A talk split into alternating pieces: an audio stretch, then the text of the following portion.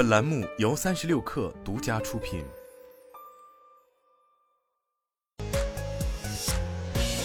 网罗新商业领域全天最热消息，欢迎收听快讯不联播，我是金盛。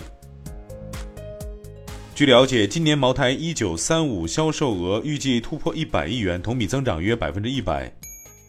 三十六氪获悉，据京东黑板报。北京市高级人民法院今天对京东诉浙江天猫网络有限公司、浙江天猫技术有限公司、阿里巴巴集团控股有限公司二选一案作出一审判决，认定其滥用市场支配地位实施二选一的垄断行为成立，对京东造成严重损害，并判决向京东赔偿十亿元。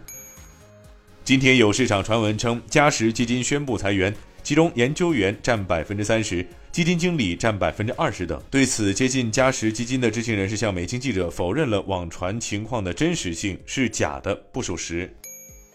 马斯克当地时间十二月二十九号，Twitter 发文祝贺 SpaceX 团队在二零二三年完成九十六次发射任务。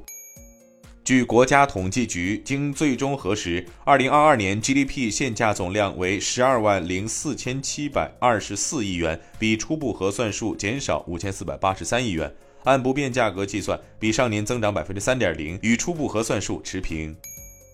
随着微软收购动视暴雪交易的完成，动视暴雪 CEO 鲍比·柯蒂克将于今天正式离职，从而结束其在动视暴雪的三十多年职业生涯。克里克将于十二月二十九号，也就是今天正式离职，将获得三点七五亿美元的离职补偿。之后，动视暴雪团队将由微软游戏内容和工作室总裁 Matt Booty 负责。以上就是今天的全部内容，咱们下周再见，祝您元旦快乐！